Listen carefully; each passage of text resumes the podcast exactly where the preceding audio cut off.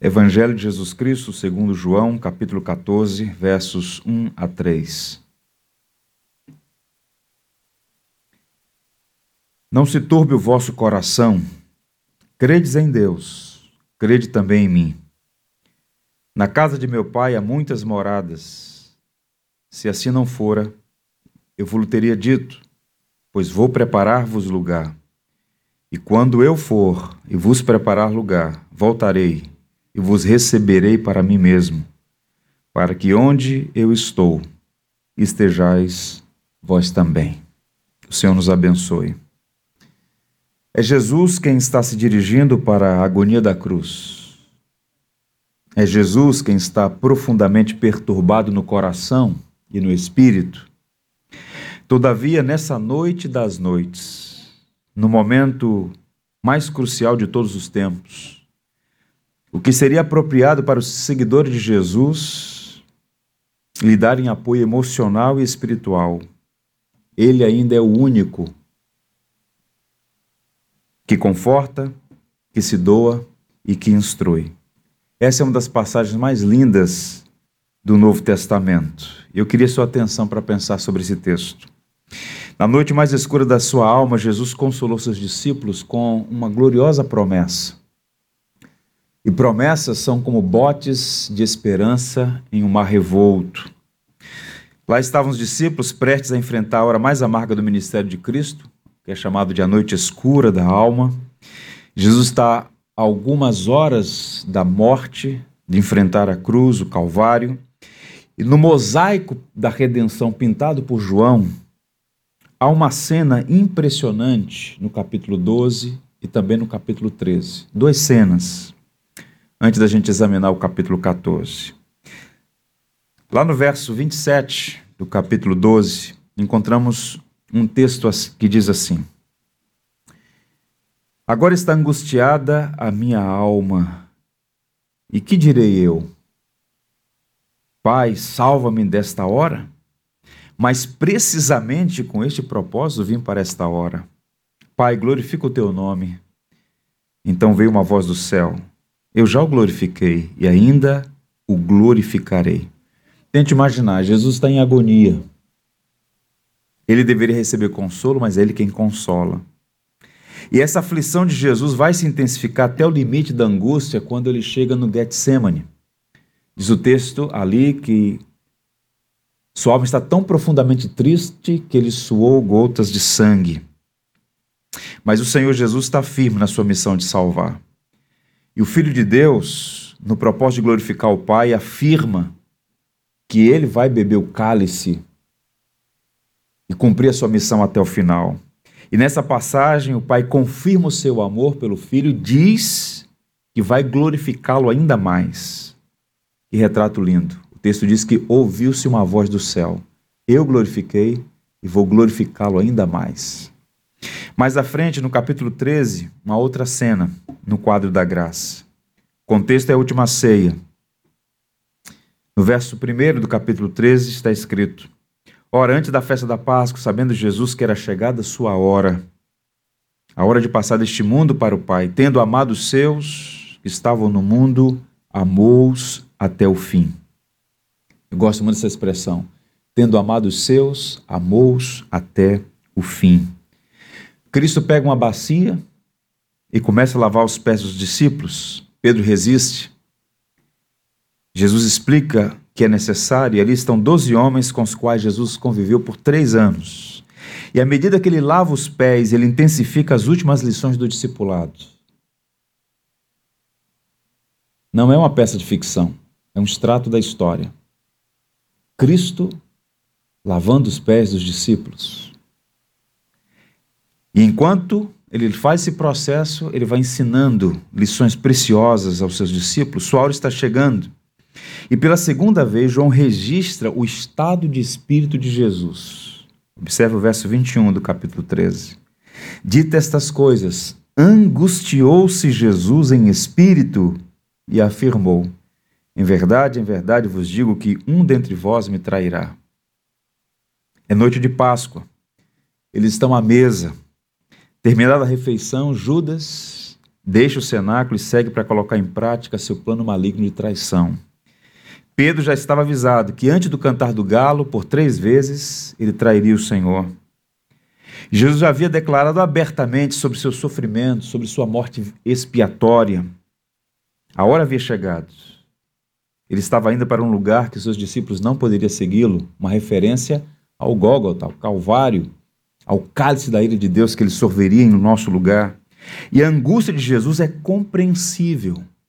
Cristo é plenamente humano. E assim como nós ficamos perturbados quando passamos por experiências difíceis, ao experimentar traições decepções dolorosas, Jesus estava com sua alma em aflição. E de igual modo os discípulos também. Só que a aflição de Cristo recebe o antídoto da consciência que ele tem de que era necessário e ele disse: Pai, se possível, passa de mim este cálice, conquanto que não seja minha, mas a tua vontade. E ele resolutamente, de modo deliberado, ele permanece firme no seu propósito de nos redimir. Mas os discípulos estavam aflitos, profundamente aflitos, aflitos porque as emoções estavam sacudidas, misturadas, confusas, por duas razões. Profundamente entristecidos quanto à sombria possibilidade da morte de Jesus, até então incompreensível, inaceitável parecia o fim de tudo. E também porque estavam profundamente envergonhados. Tente imaginar o constrangimento à mesa. Há um entre vocês que come comigo que vai me trair. Eles cochichavam entre eles: quem será o traidor? Há uma tensão. O próprio Pedro estava constrangido pelas palavras de Jesus. Antes de galo cante três vezes, você vai negar. Portanto, era um momento de tensão. A própria cidade estava tensa, sombria. Havia, portanto, essa situação emocional, esse agravante. E a vida daqueles homens que por três anos esteve centrada em Jesus Cristo, agora parece que está escorrendo por entre os dedos. Eles estão preocupados. E é uma pergunta na mente deles: como vai ser daqui para frente? Se de fato Cristo morreu, o que será de nós?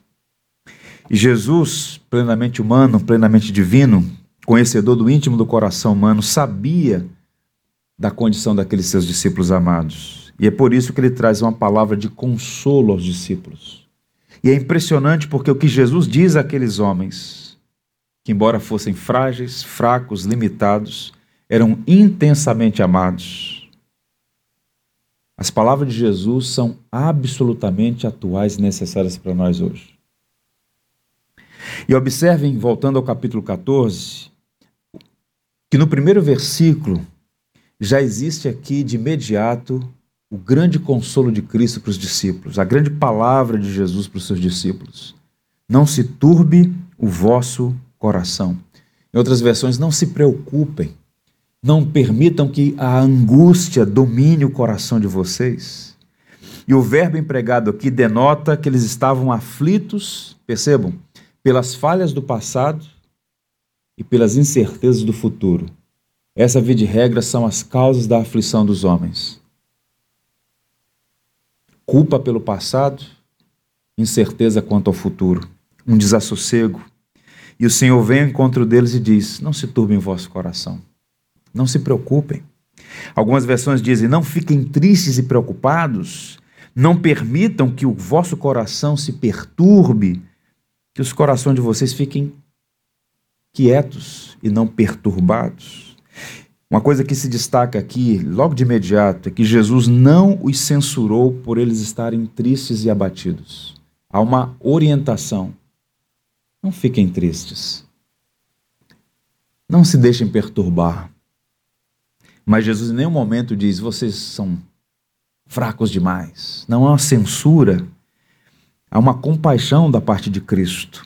Isso é interessante porque nossas fraquezas nunca foram impedimentos para o amor de Deus. Deus escolheu os fracos, é por isso que nós estamos aqui. O que ele faz como pastor e bispo de nossas almas é oferecer os motivos pelos quais não devemos ficar permanentemente entristecidos. Percebam, o próprio Filho de Deus estava com sua alma angustiada diante do terror da cruz. E quando eu digo terror da cruz, não estou falando dos sofrimentos físicos que foram impostos a Jesus. O terror da cruz é o cálice da ira de Deus. Ele absorvendo a minha culpa, a sua culpa, a culpa de todo o seu povo. Ele aflito, revelando a sua humanidade, vai ao encontro dos seus discípulos e diz: Não fiquem preocupados. A aflição é a coisa mais comum no mundo, meus irmãos. Em todo lugar existem pessoas entristecidas por alguma razão. Na jornada da vida, nós não estamos livres dos espinhos. O grande John Riley dizia com muita propriedade que em nossa jornada beberemos muitos cálices amargos. Mesmo o mais santo dos crentes perceberá que o mundo é um vale de lágrimas. São enganadores, inescrupulosos, vigaristas do pior tipo. Qualquer pessoa, sobretudo aqueles que dizem em nome de Deus, que é possível viver sem sofrer. O mundo é um mar de lágrimas. Os motivos são variados, mas os nossos corações estão sujeitos às aflições. E a preocupação é uma característica do mundo pós-queda. O que eu percebo é que a pandemia, que eclodiu no início do ano passado, ela, de um modo muito contundente, forte, intenso, evidenciou o quanto a nossa vida é frágil e como nós estamos sujeitos ao temor, aos temores que roubam a paz. Há pessoas capazes de abrir mão da liberdade para preservar a própria vida. E a pergunta é: existe vida sem liberdade? Mesmo os que têm pão sobre a mesa, teto sobre a cabeça e desfrutam de boa saúde física, demonstram um aperto no peito uma preocupação no coração. Diplomas pendurados no escritório, conta bancária com muitos dígitos, prestígio, sucesso, glamour, tudo isso é absolutamente incapaz de lidar com o medo, com a solidão, a angústia que muitos não sabem de onde vem e não sabem como lidar, como removê-la. Agora percebam a diferença que o Evangelho faz. Seja aqui, seja na África subsaariana, seja no norte da Rússia, seja numa tribo na América do Sul, onde quer que seja.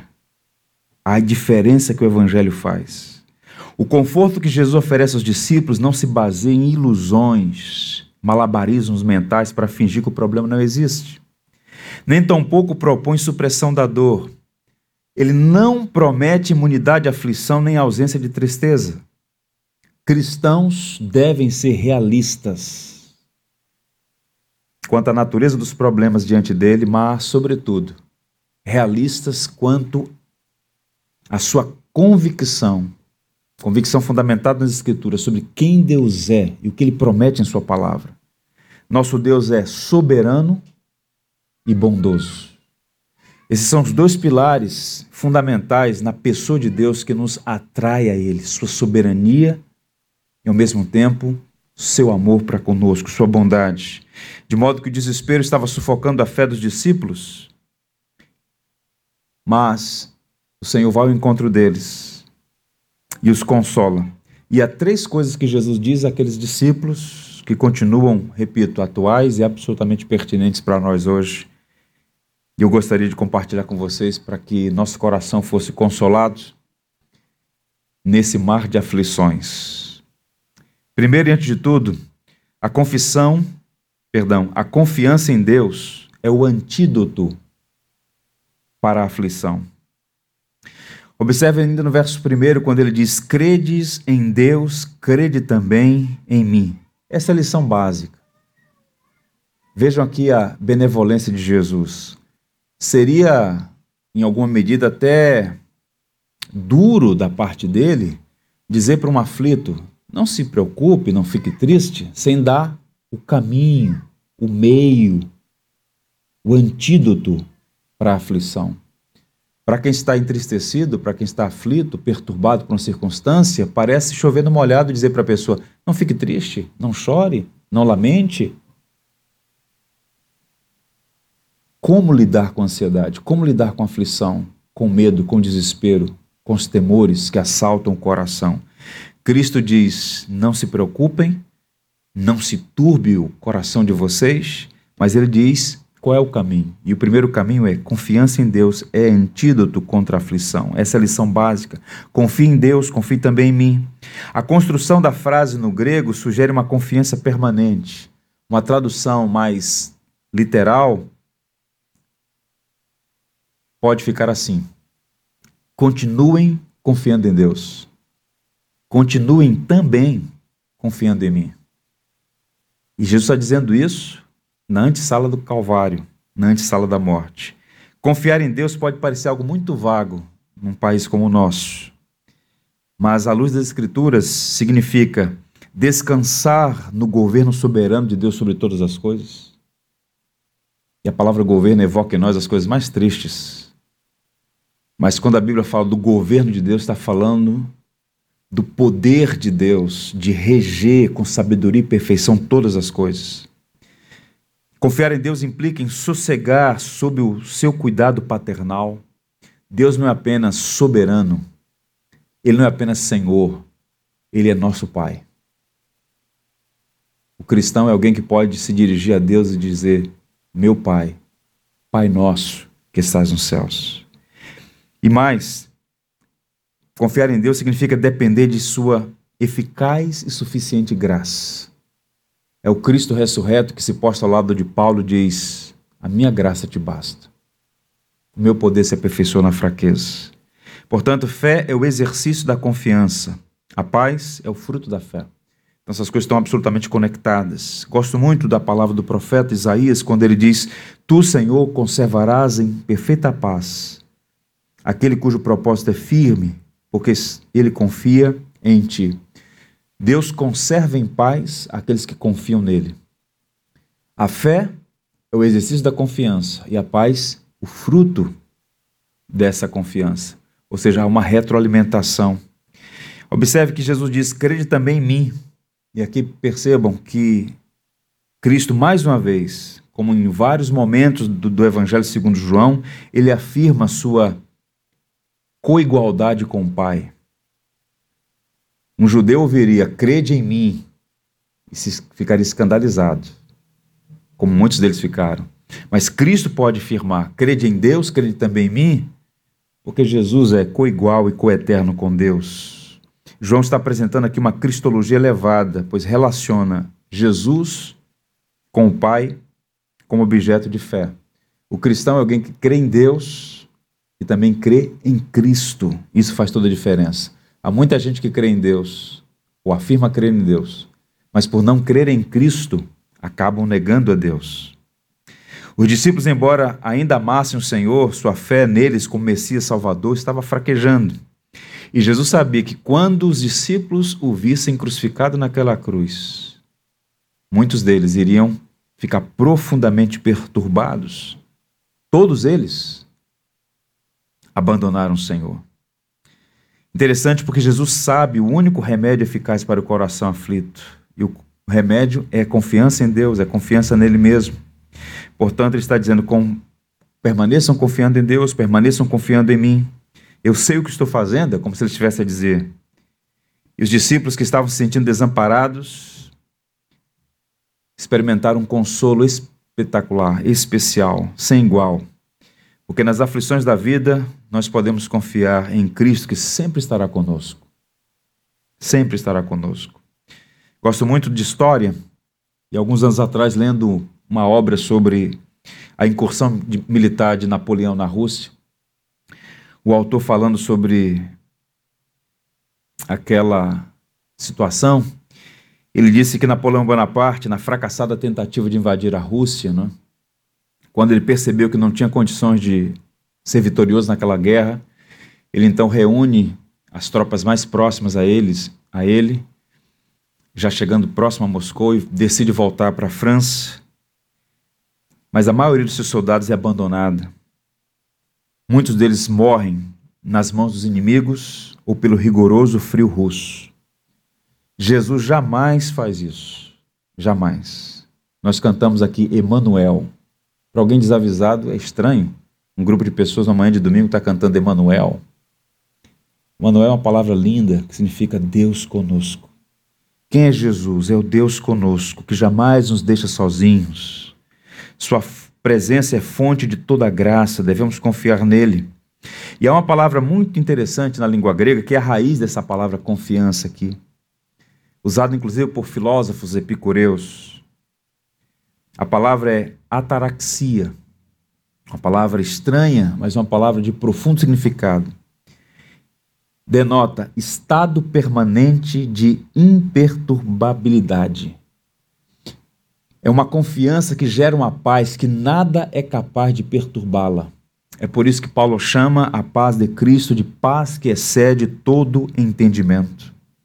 Quando a gente vai para o Saltério, e fizemos aqui no ano passado uma série de estudos nos Salmos, dentre os quais o capítulo 42, encontramos o salmista dizendo: por que estás abatido, ó minha alma? Por que te perturbas dentro de mim? Espere em Deus, pois ainda o louvarei. A Ele, meu auxílio e Deus meu. Pergunto: se o salmista podia confiar em Deus, dialogando com a sua própria alma, não te perturbes, ó minha alma. Espere em Deus, você ainda o louvará. Deus é nosso auxílio. Se o salmista podia confiar na bondade de Deus, ouçam, muito mais nós cristãos. Porque nós temos a Jesus, que é a prova final, definitiva da bondade de Deus. Um grande exercício de fé, sempre quando formos sacudidos por circunstâncias, por ventos contrários e formos tentados a duvidar do amor de Deus, pensar na cruz, pensar em Jesus Cristo crucificado em nosso lugar, a prova suprema do quanto Deus se importa conosco, do quanto Deus nos ama. Então, podemos confiar no Senhor. No cantor cristão, há muitos belos hinos. O 330, O Segredo do Viver, em uma de suas estrofes, diz: O segredo do viver, o segredo do vencer é em Cristo confiar, nunca, nunca duvidar. Portanto, qual é o antídoto para a aflição? Primeiro consolo de Cristo. Confie em Deus. Confie em mim, disse Jesus. Eu sei que quando o vento se torna forte e terrivelmente contrário, nós podemos, como Pedro, ficar reparando a força do vento e, nesse processo, começar a submergir. Portanto, nosso desafio é manter os olhos em Cristo, mesmo quando o mar estiver revolto, porque vale a pena. Essa é uma fonte maravilhosa de consolo. Confiar em Deus. Ele é o antídoto para nossas aflições. Segundo, ele dá uma outra fonte de consolo para nós. A casa do Pai é o lar preparado para os seus filhos. Observe no verso 2 o que Jesus vai dizer. Na casa de meu pai há muitas moradas. Se assim não for, eu vou lhe teria dito, pois vou preparar-vos lugar. É interessante quando a gente lê, por exemplo, o Evangelho segundo Lucas, a gente encontra ali Jesus fazendo uma referência ao Templo de Jerusalém como sendo casa de meu Pai. Mas certamente o templo, embora importante na história da redenção, era apenas um arquétipo simbólico e temporário de uma realidade incomparavelmente superior. Quando o Evangelho de João foi escrito, o templo já não existia.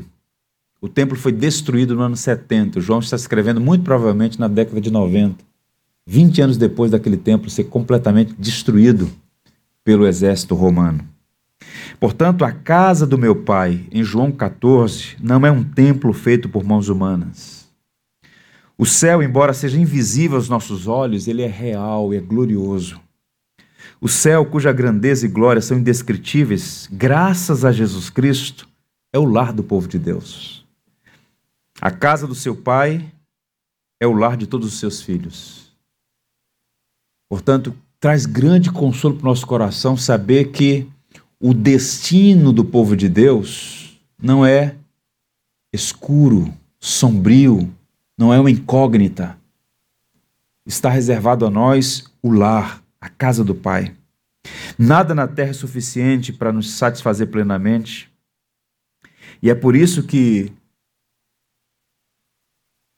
esse entendimento de que somos peregrinos na nossa caminhada está tão presente no nosso coração.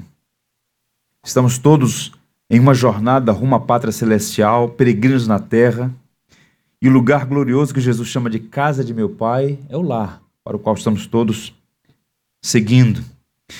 E aí eu repito: nada na terra pode nos satisfazer por conta deste senso da eternidade. Leiam, por exemplo, o livro de Eclesiastes, Eclesiastes e os irmãos serão informados que Deus pôs a eternidade no coração do homem. Somente na glória encontraremos plena satisfação por estar permanentemente com aquele que é a fonte de toda beleza, todo bem, toda doçura, o ser para o qual nós fomos criados. Então há sempre no nosso coração este anseio por algo mais. E as coisas da terra, com quanto boas, não podem satisfazer plenamente. C.S. Lewis, citando esse texto de Eclesiastes sobre a eternidade no coração dos homens, ele diz: os livros ou a música onde pensamos estar a beleza nos trairão se confiarmos neles. Pois eles não são a coisa em si, eles são somente um aroma de uma flor que não encontramos, o eco de um tom que ainda não ouvimos, notícias de um país que nunca visitamos. Então percebam, nós estamos num paradoxo há um anseio pela eternidade. E a prova de que existe este anseio é que o homem nunca está satisfeito. Falta alguma coisa. Mesmo nós cristãos, que afirmamos Cristo é suficiente para nós, por não ter ainda esta obra completada em nossa vida, nós sabemos da necessidade deste encontro com o Senhor, quando seremos plenamente transformados para estar para sempre com o Senhor. Agora, qual é o paradoxo? Ao mesmo tempo que há um anseio pela eternidade, por vezes tentamos preenchê-lo com coisas que, com quanto boas, não são suficientes. E se nós meditarmos no que ele ensinou sobre o futuro na glória, nossa esperança no porvir superará os problemas. É o que Paulo diz. Quando eu comparo a eternidade aos meus sofrimentos, meus sofrimentos não são nada. Paulo um dos homens que mais sofreu por causa do Evangelho. O que tem sido um drama para a igreja no mundo, em particular no Ocidente, nesses últimos anos, nas últimas décadas, naquilo que é chamado de secularização, é basicamente o seguinte: a secularização da fé no mundo moderno tem feito mal muito grande à igreja. A teologia da prosperidade encontrou um terreno fértil no coração, onde o céu é uma vaga ideia enquanto se está sufocado e focado em ganhar mais dinheiro e ter mais conforto. Quantos cristãos, nesse momento, pensam na eternidade? Pensam no céu como de fato seu lar eterno. Então, fazemos pouco pelo reino, pouco para que mais pessoas conheçam o Evangelho, porque no fundo, no fundo, não é uma coisa que nos fascina. A boca fala do que o coração está cheio. E não é errado buscar uma melhor condição de vida, ter conforto, morar bem. Essas coisas todas são dádivas, toda boa dádiva procede de Deus. O problema é quando nós ficamos entretidos com coisas e nos desviamos daquilo que é maior, que é superior. Porque haverá um dia, uma hora e um momento que essas coisas todas vão escorrer por não, entre os dedos. Eu quero ler para vocês um texto de um pastor que me abençoa muito. Ele, ele se chama Richard Phillips. Ele faz uma exortação interessante. Os cristãos pensam mal sobre o céu. E em muitos casos não entendem o ensino bíblico sobre isso. Quando estamos nos mudando para uma nova cidade, ou mesmo em férias em algum lugar novo, a maioria de nós faz pesquisas extensas. Examinamos mapas e livros, estudamos a geografia, a história, a cultura dos lugares. Se é assim que respondemos aos lugares da terra onde viveremos ou visitaremos brevemente, quão mais interessados os cristãos deveriam estar sobre o céu. Que estranho é que tão poucos crentes parecem ter interesse no lugar onde esperam viver para sempre com Cristo. Que ele está dizendo é o seguinte: você vai fazer uma viagem a conhecer uma cidade, um estado, um ponto turístico interessante do mundo, então você se informa. Você quer saber quais são os melhores lugares para visitar naquela região, você se interage, sobretudo no mundo como o nosso, da alta tecnologia, você é capaz até de visitar em tempo real o lugar. Mapas, pesquisas, estuda a história, a cultura daquele lugar. Você está interessado em visitar, mas aquela visita será temporária.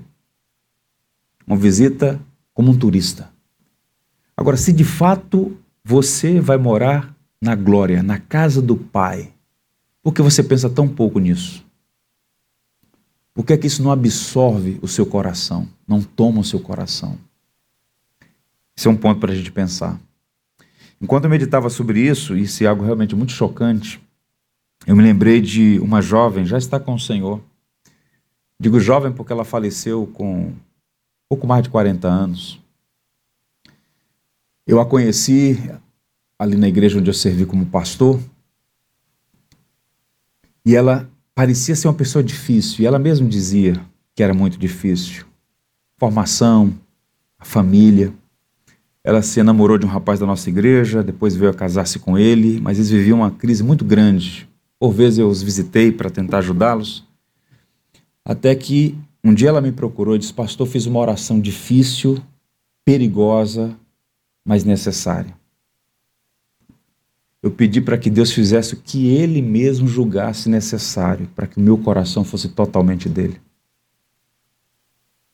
Eu quero ter uma experiência pessoal com Cristo. E ela passou por um vale muito profundo, muito sombrio, uma batalha que ela lutou por mais de sete anos contra uma doença. E é impressionante como ela foi embevecida pelo Evangelho, de modo que ela dizia com propriedade, com convicção, de modo que ela atraía as pessoas, causando impacto na congregação. E para ela, viver é Cristo e morrer é um grande lucro. E ela lutou para viver fez todos os tratamentos possíveis, ela não se entregou à morte, mas na última visita que eu a fiz aqui num hospital português, eu sabia que aquela era a última visita, ela falou: Pastor, estou tranquila, eu estou indo para casa. Consciência de que de fato o Evangelho faz diferença. Essa perspectiva que deveríamos ter se de fato conhecemos o ensino da Bíblia. Você pode receber o dom de viver muitos anos e deve fazer tudo o que estiver ao seu alcance para viver muito e viver bem. Somos responsáveis. Mas haverá um dia, uma hora e um momento que você vai ser chamado a cruzar os portões da eternidade. Então, as pessoas que melhor vivem citando aqui o C.S. Lewis mais uma vez, ele vai dizer que são justamente aquelas que pensam na eternidade. É curioso isso.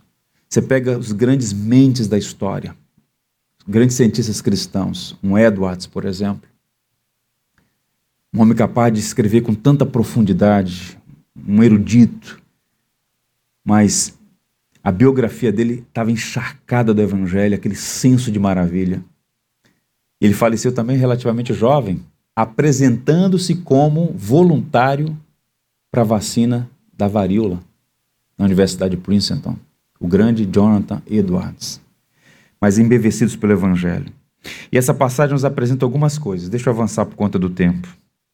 Já que o céu é nosso lar, o que é importante saber sobre o céu?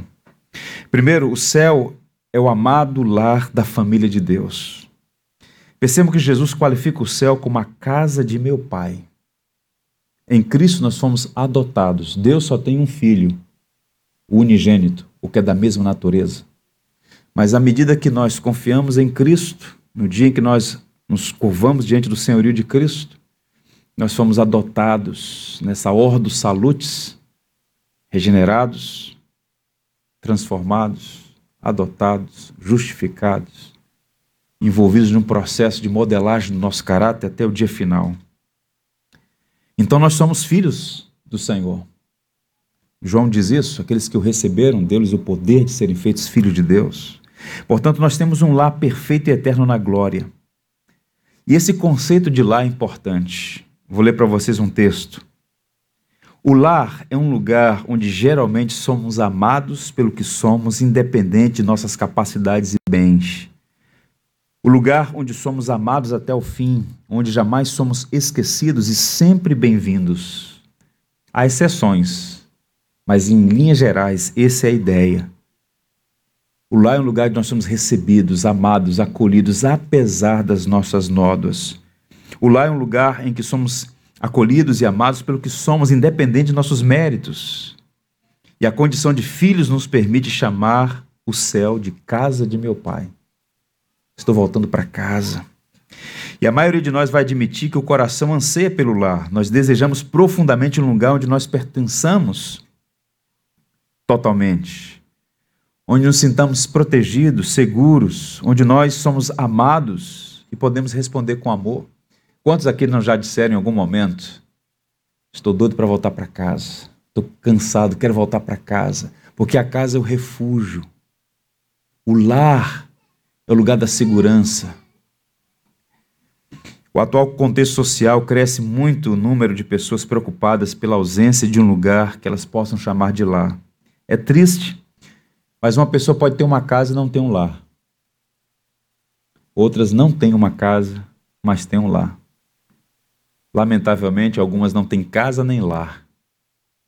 E a coisa mais extraordinária é quando a gente tem uma casa e também um lar. Um lugar de a gente é amado do jeito que nós somos, com as nossas virtudes, mas também com as nossas fraquezas. Paul Tournier, um médico psiquiatra suíço, escreveu uma obra, Um Lugar para Você, um livro fantástico. Nesse livro ele narra várias histórias, como psiquiatra, como médico que tratou de muita gente. Ele fala de um rapaz que dizia: basicamente eu estou sempre olhando para um lugar, procurando lugar, um lugar para estar, que eu possa chamar de lar. Esse é o sentimento de muitos, não é um caso isolado. Nós estamos todos no exílio desde que os nossos pais foram expulsos do jardim. Cristo é quem providenciou o caminho de volta para casa. E no fundo do coração, todos nós temos essa expectativa de voltar para casa. Fizeste-nos para ti, Senhor, e o nosso coração não encontra descanso senão em ti. Então, portanto, o céu é o lugar que nós podemos chamar de lar. E mais, o céu é a nossa permanente e eterna morada. O céu é o lar preparado pra, por Deus para ser esse local permanente e eterno.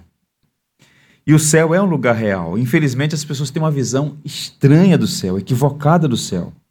Os ímpios, aqueles que ainda não passaram pela experiência de conversão, que não têm entendimento, discernimento espirituais, acreditam que o céu é uma ilusão fantasiosa, fantasiosa que entretém os fracos. Quantos pseudo-intelectuais, e alguns de fato, eruditos no seu campo de ação, que olham para a ideia de céu com desdém, uma fantasia, uma tolice. Outros chegam a afirmar que é uma deliberada farsa. Infelizmente, muitos cristãos têm uma visão caricata do céu. O quadro geral na imaginação simbólica pode ser descrito assim: uma grande planície verde, cheio de luz, pessoas vestidas de branco, caminhando em um estado de êxtase, enquanto ouvem os anjos tocarem harpas. Elas parecem felizes, mas a cena é absolutamente entediante. Quem quer ir para um lugar que é uma planície verde, todo mundo de branco, 24 horas ouvindo os anjos tocando harpas? É uma, uma visão caricata, empobrecida. Recomendo a vocês uma obra chamada O Grande Divórcio. Essa obra, C.S. Lewis apresenta com o brilhantismo que lhe é característico, um grupo de turistas ingleses numa viagem imaginária de ônibus até o céu. Uma vez lá, os turistas descem do ônibus e percebem que não há nada que lhe pareça com fantasmas. Eles ficam surpresos, tudo que há no céu é sólido, real comparado à terra. A grama é tão real que dói os pés caminhar sobre ela. E eles aprendem que, embora as pessoas no céu sejam reais, as da terra são etéreas. Há um contraste. Muitos pensam no céu como pessoas não reais, mais parecidas com fantasmas, desencarnadas. Vejam como a igreja foi empobrecida com uma falsa teologia ou com a falta de boa teologia. Vamos fazer um exercício. Nunca se esqueça, nunca se esqueça que o Senhor Jesus Cristo, nosso amado Salvador, ele tem um corpo físico. Ele foi assunto aos céus em um corpo físico. Um corpo que ele disse aos seus discípulos: toquem. Um corpo capaz de comer peixe à beira-mar depois da ressurreição. Um corpo diferente, porque é um corpo glorificado, capaz de entrar numa casa com as portas fechadas, mas é um corpo físico. Ele para sempre será o Verbo encarnado. Não somos informados sobre detalhes físicos do céu, mas Jesus diz que na casa do seu Pai é um lugar onde há muitos aposentos, quartos, moradas. E se tem uma coisa que a igreja evangélica precisa recuperar é a teologia do corpo a teologia da sacralidade da matéria. Não há contraste entre o que é espiritual e o que é físico. Uma coisa pode ser espiritual e física. No seu comentário do Credo dos Apóstolos, lançado recentemente pela Pronobis, o Moller, um dos grandes teólogos batistas do nosso tempo, ele diz: quando Cristo se manifestar, os cristãos viverão com ele em uma existência física, em um corpo físico mas esse corpo brilhará em gloriosa perfeição por toda a eternidade, vendo e saboreando Cristo face a face para sempre. Portanto, o céu não é um lugar de fantasmas no ar, é de gente com o corpo glorificado. O céu não é uma morada provisória, mas um lar definitivo dos salvos, e além de ser um lugar de morada eterna, é também um lugar de descanso. Vocês lembram o texto que, eu li, o texto de Apocalipse? Quando Paulo diz que viver é Cristo, morrer é lucro, ele não estava dando ali uma bravata. Morrer é estar com Cristo, e isso é incomparavelmente melhor, diz Paulo, porque a morte para o cristão não é o final da linha. A morte não é a cessação da existência. A morte não é um fracasso nem uma derrota. Para o cristão, a morte é lucro por várias razões. Uma delas é que, de fato, para o cristão, morrer é descansar. Para o cristão, morrer é estar livre do choro e da dor. Existem vales sombrios e trabalhos extenuantes, mas a morte é um descanso das fadigas desse lado da existência. Vejam o que diz o livro de Apocalipse, no capítulo 14, verso 13. Então ouvi uma voz do céu dizendo: Bem-aventurados os mortos, são felizes os mortos, que desde agora morrem no Senhor. Sim, diz o Espírito, para que descansem suas fadigas, pois as suas obras os acompanham. Em outras palavras, é incomparavelmente melhor porque está com o Senhor numa realidade em que Paulo chama de incomparavelmente melhor. E mais, o céu é um lugar suficientemente espaçoso para o povo de Deus. Ele fala de muitas moradas, uma palavra que só aparece aqui e em outra passagem da carta de Paulo aos Colossenses. Essa palavra, em algumas versões, aparece mansões celestiais por causa da versão latina de Jerônimo, né? Mansiones. Mas a ideia aqui é de habitar, a ideia de permanecer, de ficar. Portanto, pode ser traduzida como aposentos, moradas, mansões, lugares. O ensino é claro, Jesus disse que há muitas moradas, quartos suficientes para todos os filhos. E o ponto principal, portanto, passa a ser que há provisão para todos nós. Ninguém será deixado de fora. Todos aqueles pelos quais Cristo morreu estarão para sempre com o Senhor. Há espaço para todos. E por fim, o céu é onde Jesus foi preparar lugar para nós. Observe o verso 2, a parte final. Pois vou preparar-vos lugar. Pergunta: o que significam essas palavras? Vou preparar-vos lugar. Ele fez uma promessa, ou melhor, ele fez essa promessa especificamente no contexto de sua morte e ressurreição, indicando que ele prepararia um lugar para nós no céu, removendo o obstáculo do nosso pecado, meus irmãos. Jesus entrou no céu depois de ter derramado seu sangue na cruz para nossa justificação. O pecado de Adão fez de nós todos, seus descendentes, proscritos, banidos da presença de Deus. O que Cristo faz naquela cruz, Cristo, que é o novo Adão, é, através do seu sangue, nos habilitar a estar novamente com Deus por toda a eternidade. Quando Adão foi expulso do Éden, dois anjos impediram a porta que ele entrasse novamente, estava banido. O que o novo Adão faz é criar um vivo e novo caminho de volta para casa, de volta para o paraíso, de volta para o próprio Deus. Hebreus 9,12 fala sobre isso não por meio de sangue de bodes e de bezerros, mas pelo próprio sangue, entrou no Santo dos Santos uma vez por todas, tendo obtido eterna redenção. O céu é um lar preparado para pessoas preparadas. E quem são essas pessoas? Aquelas que confiam em Cristo e somente em Cristo como seu Salvador. Não é Paulo, não é Pedro, não é Maria, não é José, não é nenhum dos grandes homens e mulheres da história, é Cristo que nos habilita a voltar para casa a estar diante de Deus. O famoso pregador John Wesley, né, viveu no século XVIII, ele diz em um de seus livros que teve um sonho que marcou profundamente sua vida e ministério. Ele foi acordado à noite com uma voz. Aqui no céu só entram os que foram remidos e lavados no sangue de Jesus. O que habilita um homem a viver no céu com o Senhor é a obra de Cristo. Essa purificação essa justificação, é ser alvo dessa bondade de Deus revelado na cruz do Calvário. Salvação é dom de Deus, fruto de sua livre e soberana graça. E é o sangue de Cristo que pavimenta, repito, o caminho de volta para Deus. Esse texto, numa paráfrase, é como se estivesse dizendo o seguinte: Se na casa de meu pai não houvesse lugar suficiente para todos os seus filhos, eu certamente saberia disso e teria dito a vocês. Pois por meio da minha humilhação e exaltação, eu lhes preparo um lugar. Essa é a minha missão. Sem minha morte não haveria lugar para vocês. Sem a minha ascensão e envio do Espírito Santo, vocês não estariam em condições de ir para esse lugar. Portanto, a gente só volta para Deus porque Cristo veio até nós e realizou essa obra perfeita na cruz do Calvário. Portanto, o céu é um lugar preparado para o povo de Deus, porque com o sangue vertido na cruz, Jesus nos assegurou, a todos nós, que nele cremos, essa promessa está garantida. Temos acesso à casa do Pai e entraremos pelas portas das mansões celestiais sem temor, porque os méritos não são nossos, são méritos de Cristo. E no verso 3, ele fala do último consolo. Serei breve, apenas lerei.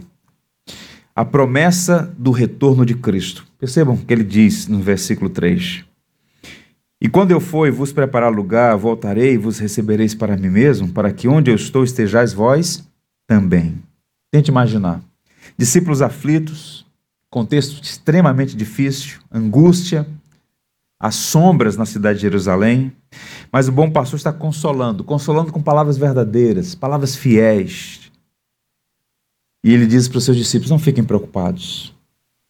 Confiem em Deus, esse é o antídoto. Confiem em Deus, confiem também em mim. Ele fala do céu como nossa morada, e agora ele faz uma promessa que o cristão nunca poderia perder de vista, jamais. A promessa do retorno triunfal. Voltarei e vos receberei para mim mesmo. O Senhor Jesus Cristo voltará, irmãos. Nosso Senhor voltará. O apóstolo Pedro chegou a dizer que, embora os ímpios zombem, e até mesmo os crentes, alguns crentes, façam ilações levianas, o Senhor Jesus Cristo voltará. E o que alguns chamam de demora, Pedro chama de aparente demora, porque na verdade não é um sinal de fraqueza da parte de Deus, mas um sinal da sua misericórdia. Há uma expectativa de que nessa demora Deus seja mostrando a sua paciência para com pecadores. Ele está bondosamente esperando até que os seus eleitos, judeus e gentios, sejam salvos. E todos aqueles pelos quais Cristo morreu serão alvos da sua graça soberana. Isaías, o profeta, diz: Ele verá o fruto do penoso trabalho de sua alma e ficará satisfeito. Portanto, nós aguardamos a esperança e a manifestação da glória de nosso grande Deus e Salvador Jesus Cristo, diz Paulo a Tito no capítulo 2, verso 13.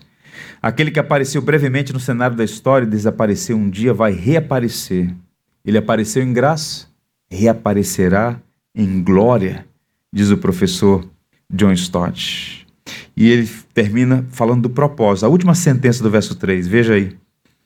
Para que onde eu esteja, estejais vós também. É emocionante isso aqui.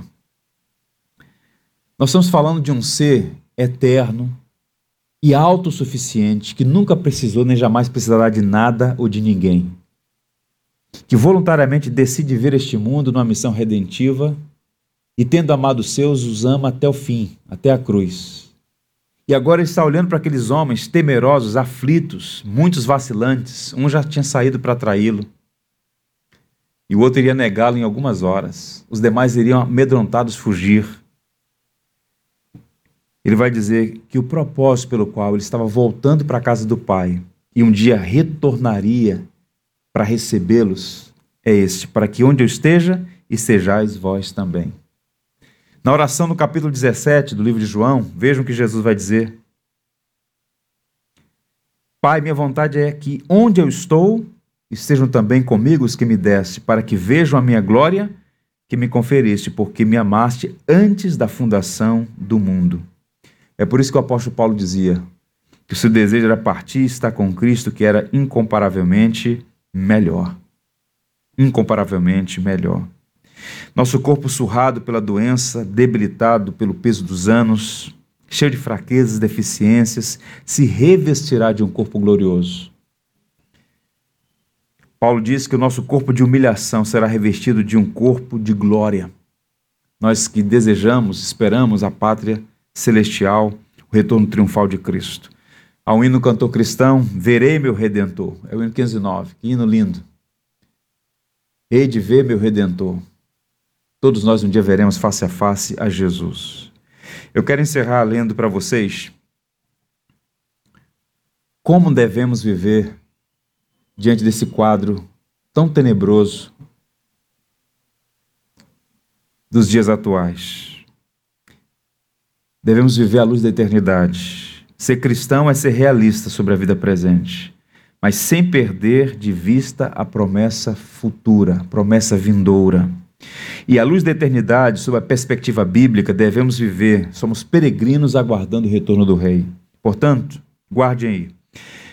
Nós temos forte incentivo para seguir a Jesus, obedecendo seus ensinos e vivendo em seu amor. Segundo, somos encorajados a testemunhar corajosamente o Evangelho de Jesus Cristo.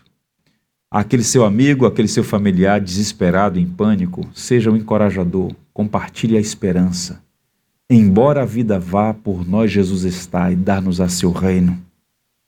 Nossa esperança na glória nos encoraja a trabalhar pela edificação da igreja e pelo avanço de Cristo. É preciso trabalhar enquanto é dia. A noite vem quando ninguém mais poderá trabalhar. Não entre de mãos vazias na eternidade. Dê frutos para Cristo.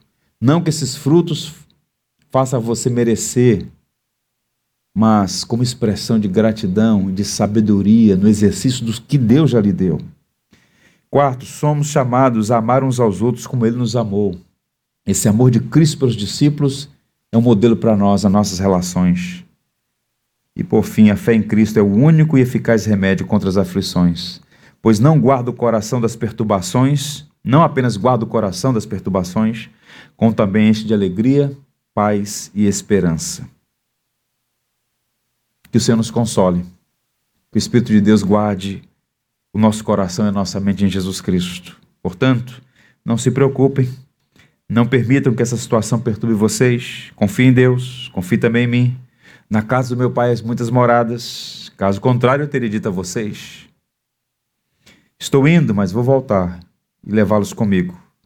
Quero que vocês vivam para sempre onde eu vivo eternamente. São as palavras de Jesus. Que o Senhor nos abençoe. Vamos ficar em tudo que tens feito, por tudo que vais fazer tuas promessas e tudo que és. Eu quero te agradecer com todo o meu ser. Te agradeço, meu Senhor.